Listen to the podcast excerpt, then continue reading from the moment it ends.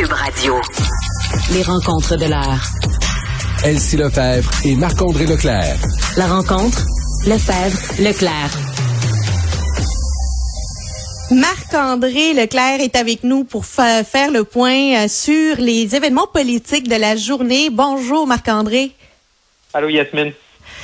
As-tu écouté le point de presse, euh, docteur euh, Arruda, avec euh, Monsieur Roberge sur le retour à l'école? Qu'en, qu'en as-tu pensé? Ben oui, écouté ça. C'est sûr que comme parent, moi, c'est ma première année, Yasmine. Hein, c'est ma, ma, ma plus vieille, elle a 6 ans, donc c'est préscolaire, maternelle. Donc pour moi, comme parent, c'est comme une, une entrée là, dans le monde là, scolaire. Euh, ma plus jeune, ma deuxième, est toujours en CPE. Donc c'est sûr que j'étais très intéressée. J'étais un peu surpris. Euh, tu sais, le gouvernement qui aime beaucoup faire des, des points de presse à 17h, 18h, là, je me semble que c'est pour les parents, 13h, c'est plus ou moins... euh, plus ou moins d'adon pour plusieurs. Donc ça, j'étais euh, premièrement un petit peu surpris. Euh, ben, tu sais, je veux dire, c'est un point de presse qui était quand même assez, là, tu sais, euh, point A, point B. C'est sûr, le, le gros point qu'on veut savoir comme parents, c'est le 17 janvier. Qu'est-ce qui arrive le 17 janvier? Et là, à la question, tu sais, par rapport à savoir c'est quoi les indicateurs, ben, M. Arruda nous revenu, ben, on- pour décider si c'est il dit entre aujourd'hui et le 17 janvier, c'est deux mondes, puis les indicateurs, ben, c'est les hos- hospitalisations, c'est les soins intensifs et ce qu'on va connaître de plus dans la littérature sur le variant euh, Omicron. Fait que c'est bon. Fait que je, je veux pas être négatif, je veux pas être pessimiste, mais tu sais, je veux dire, euh, pour tous les parents qui nous écoutent comme moi, euh, je pense pas que le 17 janvier, avec ce qu'on voit, euh, l'état du réseau de la santé, des hospitalisations, des soins intensifs, ça va quand même plutôt bien. Euh, que le 17 janvier, les jeunes vont revenir là euh, comme ça tranquillement là, en classe. Donc, euh, Mais il avait l'air assez, euh, il avait l'air assez déterminé là pour que le 17 janvier le retour se fasse en présentiel.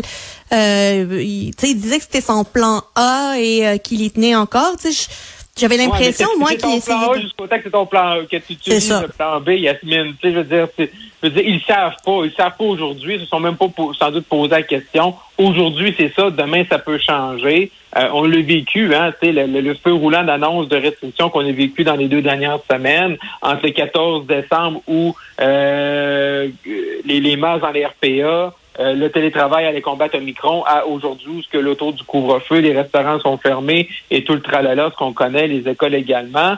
Euh, fait aujourd'hui, c'est sûr qu'ils sont déterminés, puis t'as pas le choix de le déterminer, parce que Ah tu dis, oui. wow, ça ne dérange pas trop, ben là, c'est sûr qu'on ne recommencera jamais le 17 en présentiel, tu sais. Mais- là, il nous dit- Il nous dit le 17 en présentiel, potentiellement, dans le meilleur des cas, mais pas de N95, contrairement à l'Ontario. On sait qu'en Ontario, ils ont décidé Mhm. d'envoyer des N95 à tous les enseignants.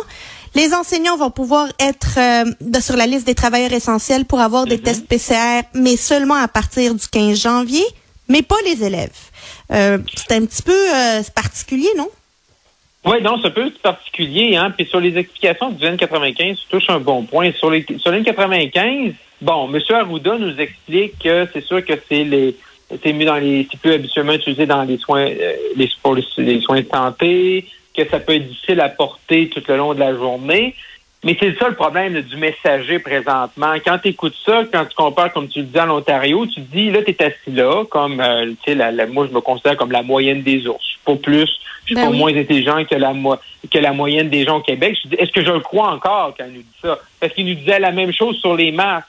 Hein, Hey, les masques, c'était tellement dangereux au début, puis on sait tellement pas comment les manipuler, puis on va tous se Et- contaminer avec les masques. Exact. Et tout à l'heure, M. Arruda faisait la même référence, me fait penser exactement à ce que tu viens de, de nommer, de citer, de nous rappeler. Il parlait des purificateurs d'air. Ouais, s'ils sont mal entretenus, ben là, ça peut donner un faux sentiment de sécurité. Ouais, mais ça, c'est- en niveau du pire. Là. Ça, c'est nivelé par le bas. Toi, tu penses que si on prend des purificateurs d'air, qu'on les met dans les classes des écoles, que les gens vont les mal les entretenir. tu sais? Donc, on ne peut pas s'assurer qu'ils soient bien entretenus. Nous autres, c'est- ça notre, notre nivellement par le bas au Québec. C'est sûr que si on met des purificateurs d'air, ils vont être ils vont être tout croche, ils vont être mal faits. Donc, ça en dit gros sur les attentes par rapport à, à nos réseaux de santé, nos réseaux scolaires. Et également, le, le ministre se, se, un petit peu les bretelles en disant que 54 des lecteurs CO2 allaient être livrés, et non pas installés, là, livrés dans, pour 54% des cas dans les écoles d'ici vendredi. Hey, 54 là, je veux dire, moi, si je suis revenu à la maison avec un 54% mon père et ma mère n'ont pas été trop contents de moi, là. Tu sais, après si long, ça fait tellement de temps qu'on en parle, il y a eu des commissions parlementaires sur la ventilation, et là, le ministre nous parle que il y a seulement 10% des classes qui étaient nommées prioritaires, mais là, ça nous rappelle toute l'histoire des tests, sur comment ils ont fait les tests, et qui a approuvé la, la, la, procédure. Hey, on en parlait en juin dernier. On en ben parlait en juin dernier des purificateurs d'air. Puis là, aujourd'hui, on parle des détecteurs de CO2. Puis c'est important de rappeler qu'il y a une différence entre les détecteurs mhm. de CO2 et les purificateurs d'air. C'est pas la même chose. L'un a pour objectif de déterminer quelle est la qualité de l'air qui est dans une classe, donc purement un diagnostic, alors que l'autre a pour objectif de filtrer les particules d'air. Ce que le gouvernement nous dit, c'est on va installer potentiellement, on va essayer d'installer au maximum des détecteurs de CO2, mais on va pas euh, installer de purificateurs d'air, contrairement à l'Ontario qui L'Ontario, elle, elle a envoyé 3000 filtreurs à air de type EPA dans ses écoles. Nous, on n'en a pas, du moins pas dans le réseau francophone public parce qu'il y en a au privé et il y en a dans les commissions scolaires anglophones. Oui, puis qu'on vient de vivre, là, qu'on vient de vivre, le, qu'on regarde l'automne qu'on vient de passer, euh, Québec, Ontario, là, il y a beaucoup moins d'éclosions de cas dans les écoles, probablement à cause de l'équipement qu'on a mis. tu as raison de le dire, 54% des lecteurs, des détecteurs CO2, t'améliore pas la condition de ton air. Ça te permet de te dire si ton air est bonne ou est pas bonne. Mais là, après ça, ça te prend un autre outil pour améliorer ton air, tu sais, où tu changes la ventilation. Fait qu'on sent encore que c'est un, c'est un peu difficile à comprendre. C'est pourquoi on est aussi frileux, pourquoi sur la ventilation des écoles, on veut vraiment tellement s'acharner à dire que ça va bien? Les tests, on sait pas trop les tests comment ils ont été faits, c'était bien fait. Je, je sais pas, moi je me semble que pour le gouvernement, pour M. Robert, là-dessus, j'aurais été, sachant que c'était un peu plus difficile dans les derniers mois par rapport à cet enjeu-là, je me semble que cet automne, je me semble que présentement, j'aurais attaqué un petit peu plus de front. Là. Si j'avais un conseil à donner à M. Roberge, c'est peut-être pas de se féliciter de 54% de lecteurs CO2, de nous dire quand ça va être complété, puis d'embrayer le pas là, sur vraiment améliorer l'air dans, dans les écoles. On sait que nos établissements scolaires là, euh, datent d'une époque certaine. Ils ont besoin d'amour. Puis euh, parlons de d'autres. parlons des influenceurs. Nos influenceurs québécois qui sont à Cancun et qui sont pris à Cancun. Euh, ça, ça, aussi. ben, ils cherchaient de l'amour, mais c'est pas mal. C'est pas vraiment de l'amour qu'ils ont reçu. Disons que euh, non, c'est une, une volée de bois vert qu'ils ont reçu depuis les derniers jours, et euh, le politique s'en mêle.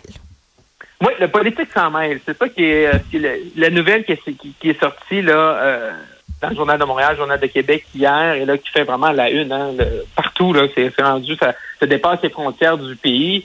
Et là, c'est même Justin Trudeau aujourd'hui là qui, qui, qui s'en est mêlé en les traitant de sans dessin. Euh, trois ministres fédéraux, pas un, pas deux, mais trois ministres fédéraux ont signé une déclaration hier pour dire que ces gens-là, il allait avoir des conséquences. Euh, c'est le fun de voir le, gouvernement fédéral, euh, pour une fois depuis l'élection, proactif sur un dossier. Hein? Euh, il y a quand même eu cet automne, là, on se rappellera des, des tueries à Montréal, le trafic d'armes interpellé par Valérie Plante, par euh, l'ensemble du gouvernement du Québec, un peu là absent. C'était long, former le Conseil des ministres, c'était long d'avoir le discours du trône. mais là, Hein, ce dossier-là, ils sont très proactifs. On voit que ça les interpelle beaucoup et sont contents qu'ils soient montrés qu'ils sont proactifs parce qu'ils sentent un peu la, la grogne euh, dans la dans la population. Et, je trouve ça quand même, tu sais, je pense que ces gens-là ont mal agi. Je pense que ces gens-là méritent des conséquences. Mais de voir quand même trois ministres, le premier ministre, aussi proactif, aussi dur sur cet enjeu-là, oui, qui est, qui, est grave, oui, qui est un exemple, oui, qu'on veut en faire un exemple, mais euh, quand tu vois que le gouvernement fédéral était lent sur d'autres dossiers dans les derniers mois, tu te dis, OK, ben j'espère qu'ils vont garder en 2022 cette grande proactivité, sur l'ensemble des dossiers pour qu'on puisse, oui, oui, ça c'est grave, mais ce vol-là, il est terminé. Ces gens-là, ben là, ils ont de la misère à trouver un vol pour revenir au pays. Euh, Songwing les a laissés tomber, Air Transat également. On euh, attend Air Canada? Euh, Air Canada, on attend ça. Euh, même l'organisateur, hein, au cours des dernières minutes, là, a commencé à dire qu'il prenait cet enjeu-là là, sérieusement, là, Monsieur James William Awad. Et qui va prendre un temps là, pour s'asseoir et va repenser à tout ça. Et, Il va euh, avoir du temps en attendant un prochain avion, là?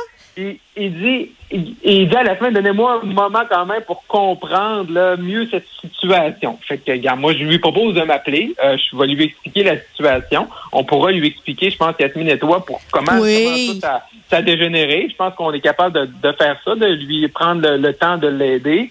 Euh, mais je pense quand même qu'il faut que ces gens-là reviennent au pays. OK? Euh, sont quand même citoyens canadiens. Parce que ça, ça va devenir un problème consulaire. Ils sont au Mexique, puis il n'y a plus personne qui veut les ramener. Ils peuvent prendre un, un bateau ou nager. Tu sais que j'ai fait beaucoup de natation, mais c'est- le Mexique, là, je trouve que. Ouais, c'est un peu plus loin peu que la traversée du lac Saint-Jean, Marc-André, Oui, là, quand même. Oui, c'est ça. C'est plus que 32 kilomètres, ça, j'en- conviens.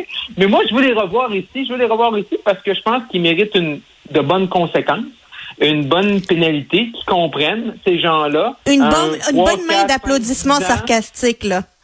Ouais, c'est ça. Mais tu un 3, 4, 5, 10 ans sans pouvoir prendre de vol, peu importe la compagnie aérienne, euh, je peux dire que ces gens-là vont penser à deux fois parce que c'est un privilège hein, d'être dans un vol Ben oui. nolisé, euh, peu importe les circonstances. Euh, tu sais, je veux dire, c'est pour des gens qui voyagent un peu, quand tu quand as la chance d'être un vol nolisé, euh, oui, il reste qu'il y a des règles qui sont en place, mais tu sais, je veux dire, c'est beaucoup plus agréable. Euh, tu fais pas la file, tu sais, tout ça, tu es dans un groupe que tu connais habituellement. Moi, j'ai vécu 40 jours en campagne électorale en 2019, c'est des vols nolisés, c'est en élection, tu sais, il y a des règles qui sont là, mais tu sais, les voyageurs, les journalistes voyagent avec nous, tu sais, c'est un, c'est un privilège, mais il faut quand même que tu, même si l'avion est nolisé, même si tu payes pour cet avion-là, il faut quand même suivre les, les règles. Ces gens-là, Ben, les règles, suivi. Les règles de- des- des avions, les règles d'aviation continuent de s'appliquer. T'as pas le droit de fumer, ça, que ce soit ça. une cigarette électronique ou une cigarette régulière. T'as pas le droit de ramener ton propre alcool et de, de, de boire ça comme ça. Tu dois être assis, tu dois respecter un décorum et surtout, surtout, respecter les mesures sanitaires parce qu'on sait que les, euh, les, les compagnies aé- d'aéronautique actuellement ont vécu une grosse Ah oui. crise avec la COVID, puis c'est pas le moment de les mettre encore plus euh, euh, en- à risque en ayant des comportements comme ça. Euh, J'ai hâte de voir comment ils vont revenir, mais on va suivre ça, euh, comme je le disais tantôt, euh, de minute en minute. Je suis sûre qu'on va en apprendre davantage. Mais boule de cristal 2022, Marc-André, qu'est-ce que tu vois dans ta boule de cristal? Ben, je vais te parler aujourd'hui, là, tu sais, c'est à tous les jours, là, je, je- veux qu'on se parle un peu des, des semaines à venir, des mois à venir, et, et, et je, peux pas, euh, tu sais, qu'on parle 2022, on parle élection générale et élection partielle dans Marie-Victorin, qui est un, qui est un passage obligé. Euh, c'est rare qu'on ait ça, hein, on va avoir une élection partielle à quelques semaines, qui demande l'élection générale, tout dépendamment quand M. Legault va décider de la déclencher, et contrairement peut-être, et, et j'ai hâte de t'entendre euh, parce qu'on échange ensemble souvent à la joute ou au, au bilan LCN, euh, c'est sûr que présentement, tu sais, la pression est un peu sur la CAQ parce que c'est eux, qui sont favoris dans les sondages, mais quand je regarde un peu les choses, quand je vois le Parti québécois qui est allé chercher quand même euh, Pierre Nantel, euh, quelqu'un qui est bien connu là-bas, qui est un député local à Longueuil, je me dis que le Parti québécois peut nous surprendre et pourrait conserver cette circonscription-là et pourrait peut-être sauver la peau à Pascal, euh, à Paul Saint-Pierre Pla- Plamondon, de lui permettre, permettre de rester à la tête du Parti québécois, lui donner un petit souffle, je veux même pas dire momentum, là, mais un petit souffle par rapport à, l'élection générale. Donc, euh, je, pense que les, les- les choses ne sont pas ne sont pas jouées euh, autant pour la CAQ que le Parti québécois. Je pense que Saint-Pierre Plamondon, M. Saint-Pierre Plamondon a fait un bon coup en allant chercher M. Nantel. Je pense que c'est la meilleure candidature pour eux, pour le Parti québécois. Et euh, je miserais un peu plus sur le Parti québécois présentement pour remporter euh, Marie-Victorin. Je suis peut-être un peu seul dans ma dans ma cour, mais euh, c'est un peu une prédiction là, pour euh, les prochains Ben, mois. C'est sûr que étant, euh, tout le monde voyait, les analystes politiques voyaient une, une euh, élection partielle qui pourrait être déclenchée relativement rapidement après le retour des fêtes. Donc, euh, Mhm. mais là, le, le variant Omicron vient changer la donne, vient changer les règles du jeu. Et plus le temps passe, plus Pierre Nantel est sur le terrain, plus il se fait connaître, plus il serre des mains. Ben, j'espère qu'il serre pas des mains, mais qu'il fait des tapes de coude euh, auprès des, euh, des, des citoyens. Et évidemment qu'il augmente ses chances de, de, de, de remporter Marie-Victorin pour le PQ, mais ça reste quand même tout un pari pour le PQ qui a présenté Ah oui. Pierre Nantel et Paul Saint-Pierre Plamondon qui n'a pas voulu y aller. Et il joue gros, le PQ joue plus gros que la CAQ dans cette circonscription-là. Ah non, ça c'est sûr. Je suis d'accord avec toi, Yasmine. le PQ joue plus gros que la CAQ par rapport à ça, mais quand même, la pression, là, tu comme là, vu qu'on voit les, les, la CAQ sont très très haut dans les sondages, la pression s'en va du côté de la CAQ présentement parce qu'on les voit plus comme les grands favoris. Et plus que, que les analystes, comme nous, disent ben la CAQ, ça va bien, puis la CAQ sont dans les sondages, puis les sondages confirment ça, là, c'est sûr que la pression devient sur la CAQ. On ne connaît pas encore la candidature. Ça aussi, ça peut tout changer. Hein? Euh, dire, euh, euh, si demain matin, on apprend le nom de la personne de la CAQ dans Marie-Victorin, puis c'est un nom qui est également, comme Pierre Nantel, extra bien connu. C'est la dernière fois qu'une partielle dans Marie-Victorin, là, quand Bernard Drinville a quitté pour revenir dans le monde journalistique, il y a 25% des électeurs qui ont voté, là. 25% c'est pas beaucoup, là. C'est qui, ces gens-là? C'est qui ça? Qui est motivé d'aller aux urnes pour élire un député que, sérieusement, si la personne est en main, là, c'est-à-dire, la personne est en mai, deux, trois semaines, il est assermenté, deux semaines, la Chambre est finie, on est en préélection pour le vote le 3 octobre. Fait que ça aussi, ça va jouer dans la tête des gens. C'est le pouvoir est, moins important parce que la personne, même si c'est au pouvoir, n'a pas le temps d'exercer son pouvoir. Non. rentre, là, Fait que ça aussi, c'est une, mais à 25% c'est qui qui a la meilleure organisation de terrain? Euh, c'est un château fort parti québécois. Comment les gens réagissent aux dernières annonces? Comment les gens vont réagir est-ce qu'on vit présentement cette vague-là? Euh, ça aussi, ça joue dans les cartons du gouvernement. Puis c'est sûr, pour la CAQ, présentement, sont beaucoup plus concentrés à gérer les hôpitaux, les soins intensifs, les écoles, les CPE et le couvre-feu et tout le tralala que la parcelle dans Marie-Victorin, même si on des gens super efficaces. Brigitte Legault est une excellente organisatrice du côté de la CAQ. Je suis sûr qu'elle va reste que ce n'est pas dans les priorités euh, de la population actuellement de retomber dans une élection partielle. Marc-André, merci beaucoup. À demain. À demain, bye bye.